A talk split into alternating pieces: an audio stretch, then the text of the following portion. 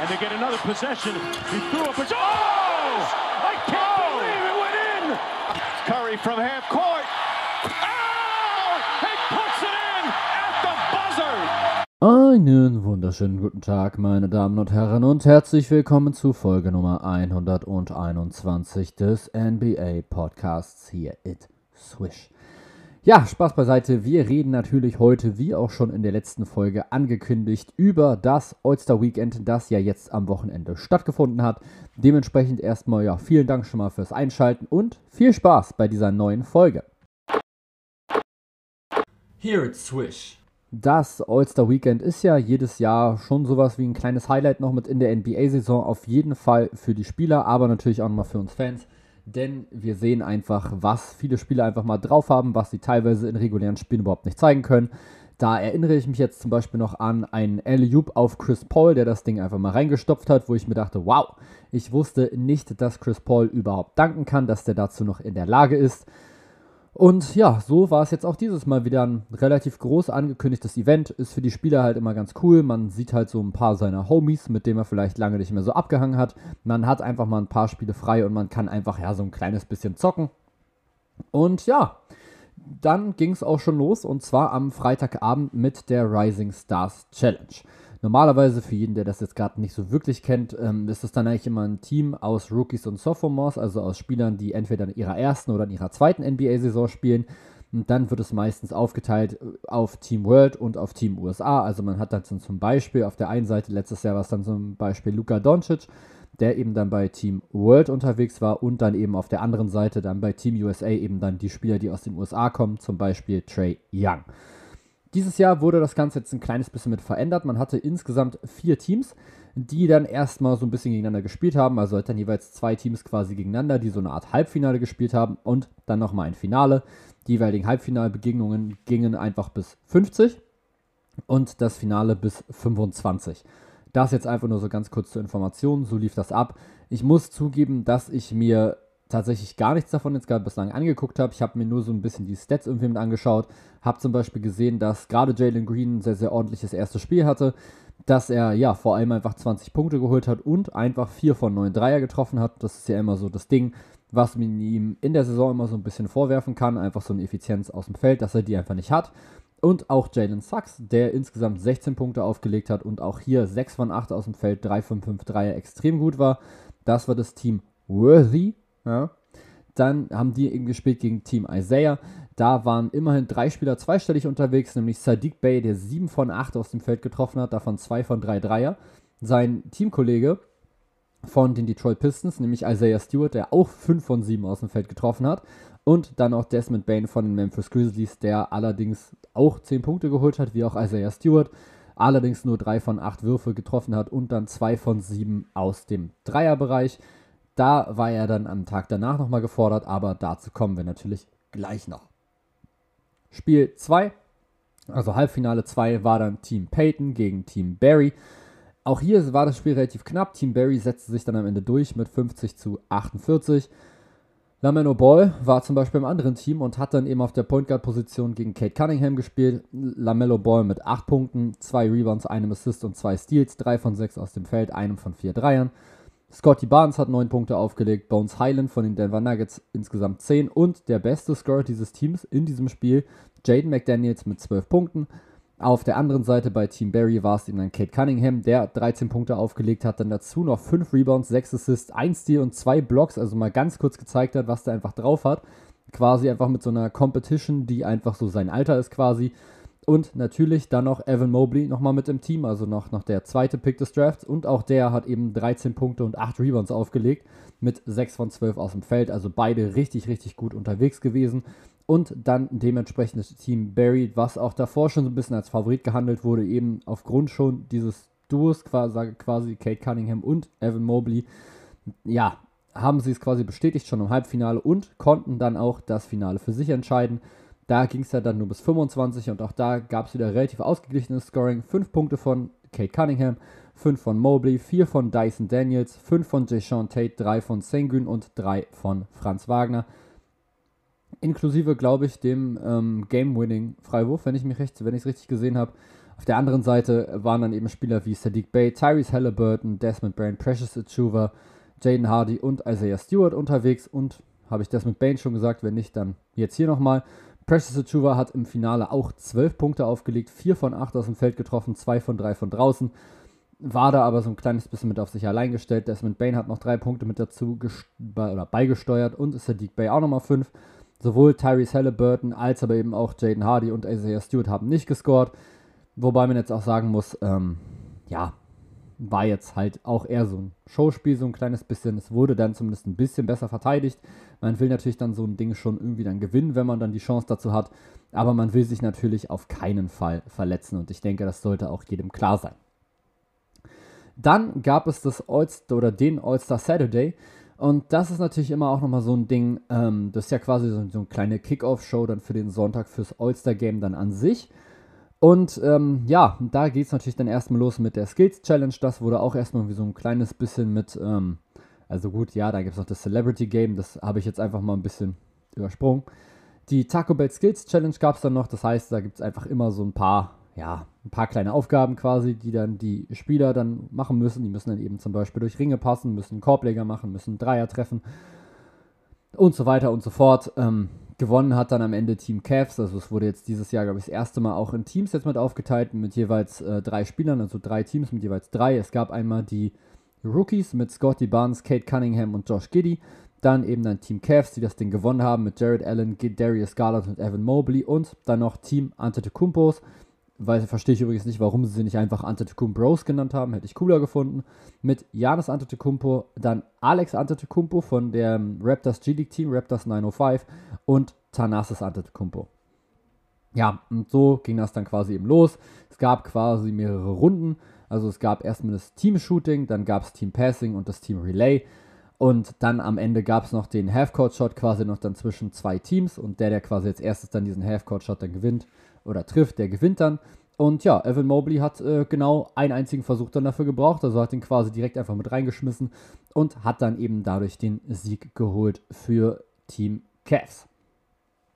Natürlich ist das aber noch nicht das Highlight, sondern das ist quasi nochmal so dieses Kick-Off-Event für den All-Star Saturday so insgesamt und der wird dann ja verlängert oder der geht dann weiter mit dem Mountain Dew Three-Point Contest. Ich muss sagen, das hat sich jetzt auch in den letzten Jahren nochmal ein kleines bisschen mit verändert, weil man jetzt natürlich davor hatte man immer genau 25 Würfe, man hatte immer ein komplettes Moneyball-Rack. Also für jeden, der es jetzt gerade nicht weiß, man wirft einfach aus so einem Ball-Rack mit raus. Das heißt, man nimmt sich quasi dann den Ball einmal von der Seite. Das ist, glaube ich, in etwa so auf Hüfthöhe, nimmt sich quasi den Ball und wirft. Früher war es immer so, du hattest 25 Würfe insgesamt, hattest quasi ein Rack mit kompletten Moneyballs, also quasi schon fünf. Und dann in jedem anderen Rack noch jeweils ein, nämlich dann immer den letzten. Das heißt, du hattest also insgesamt neun Moneyballs. Die Moneyballs zählen quasi immer doppelt, die anderen zählen quasi dann einzeln. Und so wurde dann quasi immer mit gespielt. Jetzt, ich glaube seit letztem oder vorletztem Jahr ist es so, dass es noch die sogenannte Dew Zone noch mitgibt, die dann eben von Mountain Dew abgeleitet ist, wo man quasi noch einen tiefen Dreier noch werfen darf, nämlich genau zwei Stück insgesamt, also einen von halb links, einen von halb rechts. Die stehen dann also quasi zwischen dem Flügel und zwischen gerade. Und ja, von da darf man dann eben nochmal werfen. Pro Treffer von da gibt es dann aber drei Punkte. Und das muss ich sagen, finde ich immer noch relativ schwierig, denn das kann dann eben so eine Runde, die extrem gut ist, einfach schlechter machen. Nehmen wir jetzt gerade zum Beispiel mal einen Big Man als Beispiel, jetzt nicht Carl Anthony Towns, denn der hat das Ding ja letztendlich dann gewonnen, sondern vielleicht, ja, keine Ahnung, einfach ein Big Man, der gut seine drei jetzt gerade trifft die Saison. Jonas Valanciunas jetzt meinetwegen, der am Ende oder am Anfang der Saison 53%, glaube ich, getroffen hat von draußen. Für den könnte dann diese, könnten dann diese tiefen Dreier halt einfach dann brutal wehtun. Denn der trifft die wahrscheinlich einfach nicht so wirklich gut. Der trifft halt dann so dann die normalen, wahrscheinlich relativ ordentlich, hat dann einen relativ hohen Score. Und dann kommt ein anderer, der eine wesentlich schlechtere Runde hat, eventuell sogar fünf Würfe weniger treffen kann, aber dann eben die beiden tiefen Dreier trifft und dann dadurch insgesamt nochmal mit gewinnt. Und ich finde, das ist einfach so ein kleines bisschen unfair, muss ich sagen. Also ich finde es cool, dass man jetzt sagt, okay, wir wollen jetzt die tiefen Dreier auch noch mit reinnehmen, aber ich finde es nicht so geil, dass es dann eben drei Punkte sind. Macht meinetwegen zwei dann daraus, dann fände ich es, glaube ich, in Ordnung. Dann fände ich es okay. So finde ich, ist dieser oder sind diese Würfe einfach zu viel wert. Man kann einfach mit zwei Würfen schon sechs Punkte holen. Wenn man jetzt das vergleicht, dann bräuchtest du quasi drei Moneyballs, also müsstest quasi aus deinem Moneyball-Rack dann drei Stück schon mal treffen, nur um das wieder auszugleichen, dass du vielleicht von da keinen getroffen hast. Oder eben dann einfach mal sechs normale Würfe. Und das wäre natürlich einfach absolut krass, wenn man sich das eben überlegt, dass man einfach natürlich einen, einen richtig, richtig krassen Durchgang haben kann, dann nur diese beiden quasi dann nicht trifft und dann dadurch es trotzdem nicht schafft, das Ding dann zu gewinnen eben weil es dann andere Spieler gibt, wie dann zum Beispiel ein Trey Young, der die du durchaus gut getroffen hat, oder dann normalerweise natürlich nochmal ein Steph Curry, der einfach dann dazu in der Lage ist, diese tiefen Dreier dann auch zu treffen. Und das kann das dann eben einfach so ein kleines bisschen mit kaputt machen, finde ich persönlich. Insgesamt haben jetzt teilgenommen CJ McCollum, Trey Young, Zach Levine, Desmond Bain, Carl Anthony Towns, Fred Van Fleet, Luke Kennard und Paddy Mills. Ich habe mir das ganze Ding tatsächlich einmal komplett mit angeguckt und es war wirklich sehr, sehr, es war unfassbar entertaining. Also mir ist jetzt gerade vor allem noch im, im Gedächtnis, dass äh, Luke Kennard eine brutal gute erste Runde hat. Ich glaube, der hat 28 Punkte, glaube ich, geholt, was wirklich verdammt gut ist. Und dann ähm, ist er dann eben mit ins Finale gegangen. Ich glaube, im Finale waren drei dann noch drin. Drei oder vier müssten es, glaube ich, dann sein. Der Rest fliegt dann quasi mit raus. Und dann hat einfach mal im Finale Carl Anthony Towns 29 aufgelegt, ist komplett heiß gelaufen und war wirklich einfach unglaublich stark von da. Und ja, hat das Ding einfach mal mit nach Hause gebracht. Und das ist schon ziemlich krass, denn logischerweise gewinnen das sonst eigentlich dann eher die Guards. Er ist der größte Gewinner, also von der Körpergröße her, seit Dirk Nowitzki 2006 und der erste reguläre Center, der quasi diesen Wettbewerb jetzt gerade nochmal mit gewinnt. Dirk Nowitzki war ja einfach zu der Zeit offiziell ein Power Forward. Jetzt würde er wahrscheinlich auch gerade erst Center spielen und würde jetzt dann wahrscheinlich so dann auch noch mit reingehen. Aber er war eben einfach in seiner Zeit ein Power Forward. Also wird er jetzt auch so nochmal mit gehandelt. Carl Anthony Towns ist eben einfach ein Center, der natürlich unfassbar gut trifft von draußen, nämlich normalerweise einfach in, der, in dieser Saison 41 Prozent, in seiner Karriere 39,6. Und das ist natürlich gerade eben für so einen großen Spieler einfach unfassbar krass. Man guckt halt bei so einen Spielern immer, ob die überhaupt hinkommen von der Zeit her, denn natürlich brauchen sie meistens immer relativ lange für den Abwurf, aber da hatte Carl Anthony Towns wirklich überhaupt kein Problem. Ein bisschen enttäuscht hat mich ehrlich gesagt Desmond Bain, der war jetzt nicht so wirklich gut jetzt gerade mit drin. Fred Van Fleet war jetzt auch nicht so dolle, wobei ich jetzt auch sagen muss, da habe ich auch schon mit gerechnet. Ich finde, Fred Van Fleet ist einfach ein Spieler, der so in-game brutal krass ist, der da auf einmal richtig mit abgehen kann, aber da passt er jetzt, finde ich, nicht so richtig krass jetzt mit rein, weil ich finde, er hat einfach noch, ja, sage ich mal, andere Qualitäten im Prinzip. Bei ihm ist es dann eben auch nochmal dann die Wurfkreation, die einfach unglaublich wichtig ist, so wie, so wie bei Trey Young eben auch. Ich finde, es ist halt für Spieler natürlich eigentlich ganz geil, die halt sowieso relativ viele Catch-and-Shoot-Dreier nehmen. So wie jetzt eben zum Beispiel in Carl Anthony Towns oder eben auch in Luke Kennard oder meinetwegen auch nochmal ein Patty Mills, denn das sind eben eigentlich genau dann die Spieler, die stehen dann eben draußen, bekommen einen Pass und gehen einfach dann direkt hoch. Auch ähm, Desmond Bain, finde ich, kann man dann nochmal ganz gut mit reinwerfen. Und natürlich ist es trotzdem nicht wirklich jetzt gerade vergleichbar mit einem NBA-Dreier, denn normalerweise bekommst du eben dann den Ball hoffentlich auf Brusthöhe und kannst quasi direkt dann hochgehen. So musst du dir den Ball von der Seite holen, musst ihn dann einmal selber mit nach oben ziehen. Und wer jetzt gerade glaubt, ja gut, komm, das sind jetzt gerade NBA-Profis, das müssen die schon hinkriegen, ich glaube, das ist schon relativ viel Training, was irgendwie dann mit vonnöten ist, dass du das irgendwie hinbekommst. Denn du hast einfach einen ganz, ganz anderen Shooting-Rhythmus. Selber könnt ihr das auch gerne mal ausprobieren. Testet einfach mal einen Catch-and-Shoot-Dreier zum Beispiel mit einem Dreier aus dem Dribbling. Das ist ein riesen Unterschied. Ihr müsst eine komplett andere Bewegung jetzt nicht machen, aber ihr braucht einfach eine komplett veränderte Bewegung zumindest. Also ihr müsst halt dann gucken, okay, wie weit springt ihr dann ab, wenn ihr selber dribbelt, wie weit springt ihr dann ab, wenn ihr einen Catch-and-Shoot dann habt. Bei mir ist es jetzt gerade zum Beispiel so, das Dribbling ist relativ anstrengend, vergleichsweise. Also werde ich dann höchstwahrscheinlich im Dribbling nicht mehr ganz so hoch abspringen, wie wenn ich das jetzt aus dem Catch and Shoot mitmache. Und das macht das Ganze schon relativ schwierig. Und jetzt stellt euch nochmal vor, ihr, jetzt kommt einfach nochmal eine komplett neue Bewegung mit rein, nämlich das, okay, ich nehme jetzt den Ball von der rechten Seite von diesem Rack runter, ziehe den erstmal rüber gerade und versuche dann gerade mit nach oben zu gehen und den Wurf dann zu treffen. Natürlich sind es Profis, die absolut dazu in der Lage sind, das so zu machen, aber ein bisschen Übung ist, glaube ich, trotzdem nochmal mit vonnöten. Von daher, ja, ziehe erstmal nochmal Glückwunsch an alle Gewinner, jetzt gerade überhaupt generell erstmal von diesem All-Star Weekend, aber jetzt hier auch nochmal gesondert an Carl Anthony Towns, denn das war wirklich einfach eine überragende Leistung. Hat mir auch in der ersten Runde schon richtig gut gefallen und hat es dann tatsächlich geschafft, eben mit diesen 29 Punkten tatsächlich dieses Ding reinzuholen. Ja, und dann gab es noch ähm, das letzte Event an diesem Samstag und das war der ATT Slam Dunk Contest. Und man muss jetzt, glaube ich, erstmal dazu sagen, dass die Erwartungen jetzt erstmal nicht so wirklich hoch waren. Also ich habe mir das Line-up angeguckt und ich war schon so, okay, mal gucken, was jetzt noch so passiert. Letztendlich ist dann, glaube ich, trotzdem das eingetreten, womit einfach sehr, sehr viele gerechnet hatten, nämlich ähm, ja, ein relativ lamer Dunk-Contest. Ich glaube, das muss man einfach genauso festhalten, das kann man auch einfach genauso sagen. Das Line-Up, für jeden, der es jetzt nicht mitbekommen hat, war Obi Toppin, Juan Toscano, Anderson, dann Jaden Green und noch Cole Anthony von den Orlando Magic. Gewonnen hat das Ding am Ende Obi Toppin, aber man muss sagen, es war jetzt keine so richtig krasse Leistung. Klingt jetzt vielleicht ein bisschen doof, aber es war wirklich einfach nicht geil. Also es haben einfach alle viel zu viele Versuche gebraucht für ihre, für ihre Dunks. Und wenn es dann halt beim sechsten Mal immer noch nicht funktioniert und man es dann eben noch ein siebtes Mal probiert und dann klappt es irgendwann, dann finde ich, ist dann so die Magie ein bisschen weg. Ich finde, beim Dunk-Contest geht es dann eigentlich darum, dass du halt einfach dann davon geflasht wirst, was das einfach jetzt gerade für ein krasser Dank war, aber eben auch, weil du ihn so schnell schon geschafft hast. Juan Toscano Anderson hat dann zum Beispiel versucht, einen Jason Richardson Dank dann zu machen, wo er sich den Ball, ich glaube, zwischen den Beinen durchgibt und dann reversed. Also einen absolut krassen Dank, wirklich auch von Jason Richardson.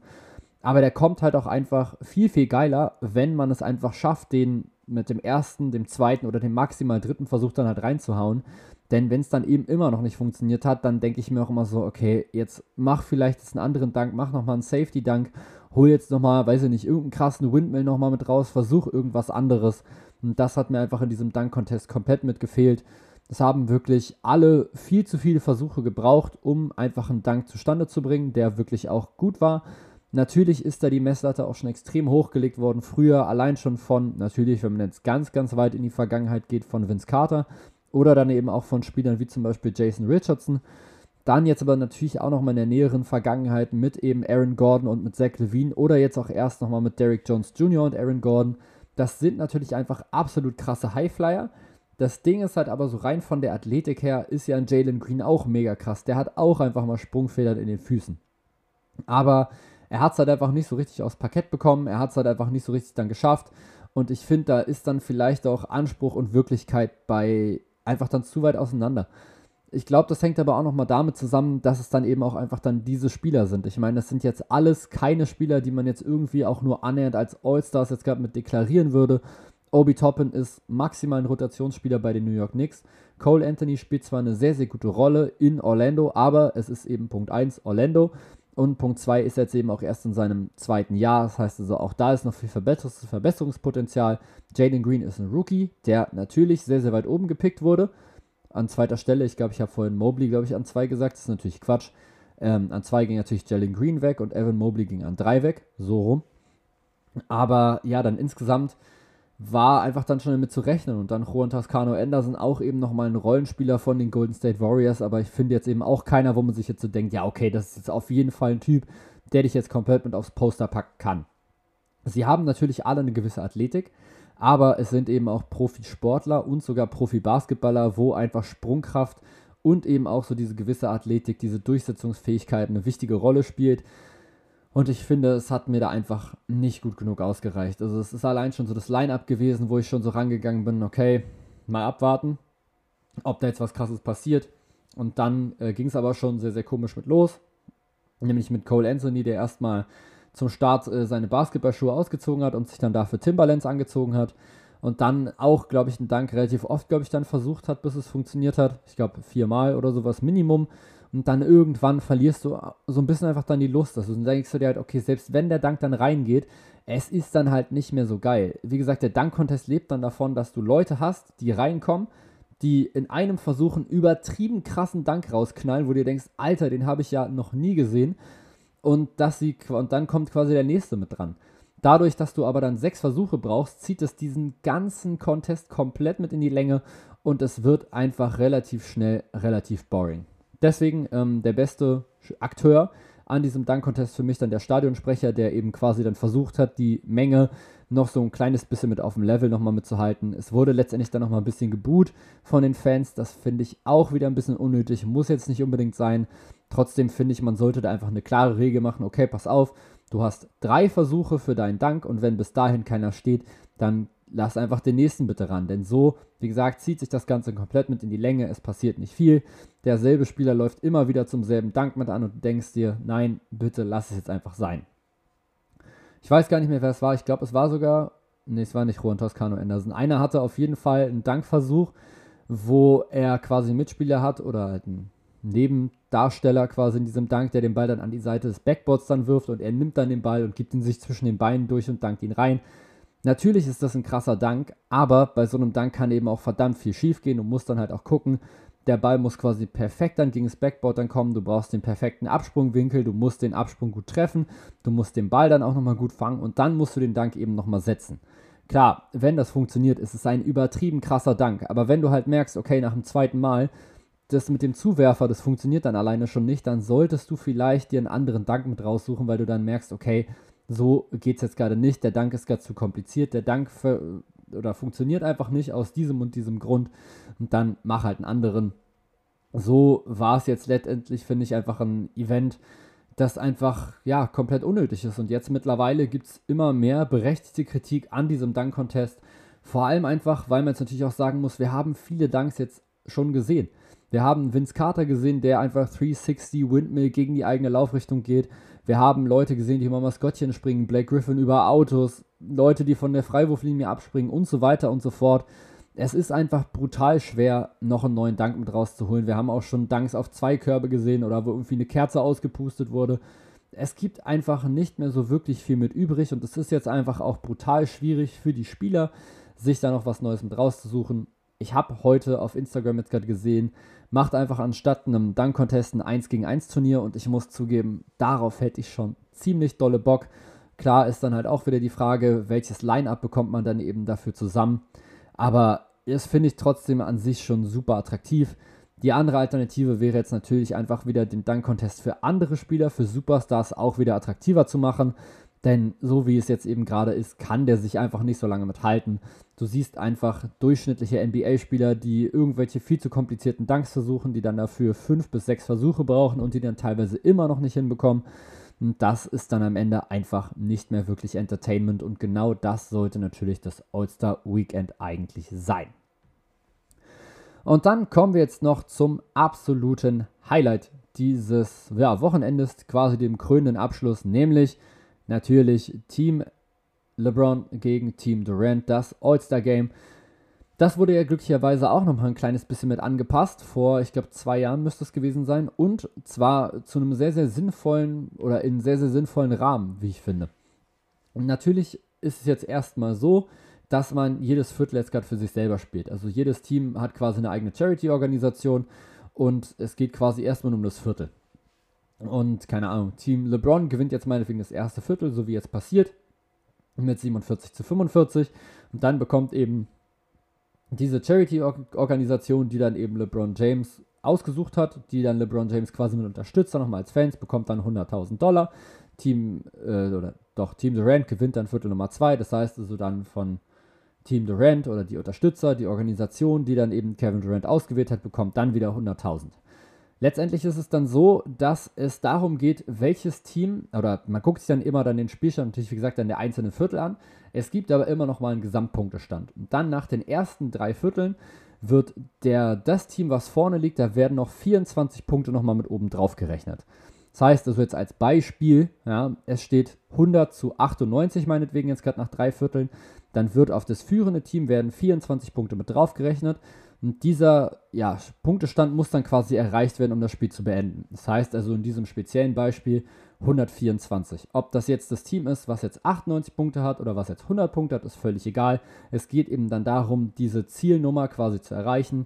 124 Punkte jetzt gerade in meinem Beispiel. Ähm, in diesem Fall waren es jetzt 163 Punkte, glaube ich, dann direkt. 163 oder 162. Ich glaube aber 163. Und ja, ist auf jeden Fall dann wieder relativ gut mit abgegangen, denn dadurch hat man es tatsächlich endlich immer geschafft, dass sich die Stars so ein kleines bisschen mit anstrengen, zumindest im letzten Viertel. Bei den Vierteln davor hat man schon klar gesehen, okay, ähm, das ist halt einfach immer wieder so dieses Showgame. Es ist immer noch dieses Showgame, wo man halt einfach ein bisschen werfen kann, wo man ein bisschen dankt. Und ja, letztendlich ist es dann auch trotzdem sehr, sehr interessant gewesen. Warum? Weil äh, Steph Curry sich einfach mal gedacht hat, ich laufe komplett heiß. Der Typ hat insgesamt 17 von 30 Würfe getroffen, aber 16 von 27 Dreier getroffen. Der Mann hat einfach mal ganz schlappe 50 Punkte aufgelegt in einem All-Star-Game. Das ist bislang der zweithöchste Wert, den es jemals gab. Ich glaube, Anthony Davis hatte 52 Mal. Aber Steph Curry ist wirklich komplett abgegangen. Und 16 von 27 von draußen ist, sind halt 59 Prozent. Und das klingt jetzt auch schon krass, aber es war halt sogar noch heftiger. Ich glaube, er stand bei 15 von 21 oder sowas die Ecke. Hat es dann am Ende natürlich ein bisschen nochmal mit forciert, aber gerade so in Viertel 2 und 3 konnte dieser Mann einfach nicht daneben werfen. Das war wirklich einfach absolut krank mitzusehen. Hat dann auch den Kobe Bryant All-Star Game MVP Award mit nach Hause genommen für Team LeBron. Im anderen Team war der beste Scorer Joel Embiid, der 36 Punkte aufgelegt hat, 5 von 8 Dreier, auch jetzt hier wieder, muss man eben auch erstmal so machen. 20 Punkte gab es noch von Devin Booker, 12 von Zach Levine, 13 von Trey Young, war alles so ein kleines bisschen ausgeglichener. Natürlich ist das halt einfach ein Spiel, wo, wie gesagt, das ist einfach so ein Showspiel. Äh, da wird halt relativ wenig Defense gespielt, vor allem eben in den ersten drei Vierteln. Im letzten Viertel hat man es jetzt aber eben durch diese neue Regelung jetzt gerade geschafft, dass man jetzt eben diesen Punktestand nochmal hat, den man erreichen muss, nochmal so ein bisschen was irgendwie aus den Spielern nochmal mit rauszukitzeln. Vielleicht geht es dann auch darum, welches Team dann wirklich dann am Ende diese 100.000 dann nochmal gewinnt. Ich glaube, wenn man das Spiel gewinnt, bekommt man irgendwie nochmal 250.000 oder sowas obendrauf. Und das ist dann natürlich schon nochmal durchaus attraktiv. Und ja, dementsprechend wurde er dann auch verteidigt. Und ich muss sagen, ich war positiv mal wieder überrascht, denn es gab einfach sogar Leute, die gedoppelt wurden. Steph Curry wurde im letzten Viertel gedoppelt in einem All-Star-Game. Da dachte ich mir schon, wow, das ist krass, das habe ich wirklich extrem selten bislang gesehen. Also sie haben es jetzt endlich mal geschafft, dass sich die Stars wirklich mit anstrengen. Es sah tatsächlich sehr, sehr lange so aus, als würde Team LeBron das Ding irgendwie relativ klar gewinnen. Klar gewinnen. Ich glaube, es irgendwie geführt mit 161 zu 155 oder so, haben also nur noch zwei Punkte gebraucht. Ein oder zwei, ich bin mir gerade nicht mal so ganz sicher.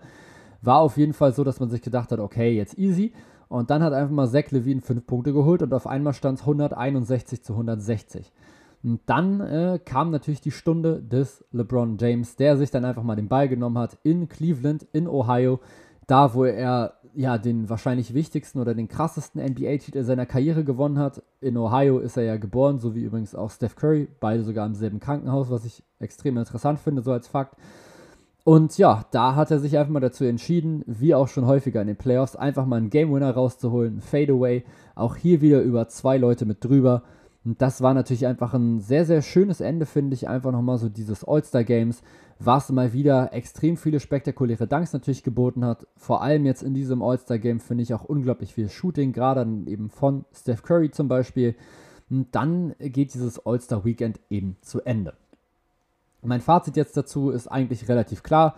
Ähm, dieses Rising Stars Ding habe ich wie gesagt nicht verfolgt, finde ich aber trotzdem durchaus interessant, sollte man auf jeden Fall so beibehalten. Die Skills Challenge interessiert mich jetzt persönlich nicht so wirklich dolle. Das finde ich irgendwie so, naja, gibt's halt, aber ich gucke es mir halt nicht an. Der Dreier-Contest ist wie gesagt überragend. Da müsste man halt eben nur noch schauen wegen dieser Dew-Zone. Auch das habe ich ja vorhin schon relativ gut, glaube ich, erläutert, warum ich damit ein Problem habe.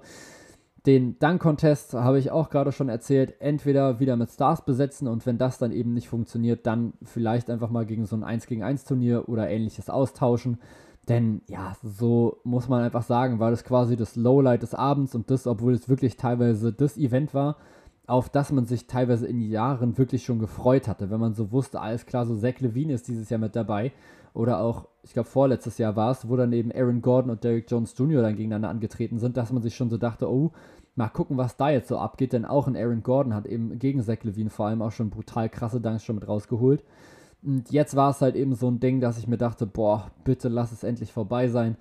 Es war tatsächlich wirklich so drastisch. Ich muss es wirklich so sagen. Es war einfach nicht gut. Es hat viel zu lange gedauert und es sind dabei wirklich nicht so viele krasse Dunks mit rausgekommen wie sonst immer. Das fand ich, wie gesagt, einfach super enttäuschend. Und dann natürlich dann zum Abschluss nochmal das All-Star-Game. Da muss ich sagen, ich habe mir die Highlights einmal angeguckt, dann habe ich mir Steph Currys Dreier-Rekord noch angeguckt, denn logischerweise sind 16 Dreier in einem All-Star-Game, 16 verwandelte, das Maximum, was jemals verwandelt wurde in dem All-Star-Game. Und ja, dann habe ich mir halt nochmal das letzte Viertel komplett nochmal mit angesehen. Das finde ich einfach immer noch ein super cooles Format, dass man einfach sagt, okay, wir machen quasi die Uhr jetzt einfach aus, es läuft nur noch die Shot Clock und dann lassen wir die beiden Teams einfach mal so ein kleines bisschen mit zocken, geben ihnen nochmal so einen Anreiz. Das finde ich wirklich, wirklich charmant und dadurch macht es dann auch jetzt gerade wieder, wieder Spaß. Ansonsten, das äh, Schlimmste, was ich jetzt noch mit rausnehme, neben dem Dunk-Contest, sind, dass jetzt erstmal noch vier Tage Pause sind in der NBA. Vier Spieltage Pause oder vier Tage ohne Spiele. Das finde ich natürlich brutal traurig, aber für die Spieler vielleicht auch mal ganz schön. Die können jetzt auch mal ein bisschen Zeit nochmal mit ihrer Familie verbringen. Und ich hoffe, ihr könnt jetzt auch noch ein bisschen Quality Time verbringen an diesem, ja, aktuell regnerischen, ja, halb regnerischen, äh, grauen Dienstag jetzt gerade zumindest bei mir. Ansonsten wünsche ich euch, ja, noch eine schöne Restwoche und wir hören uns dann wieder am Samstag. Bye! Here it's Swish.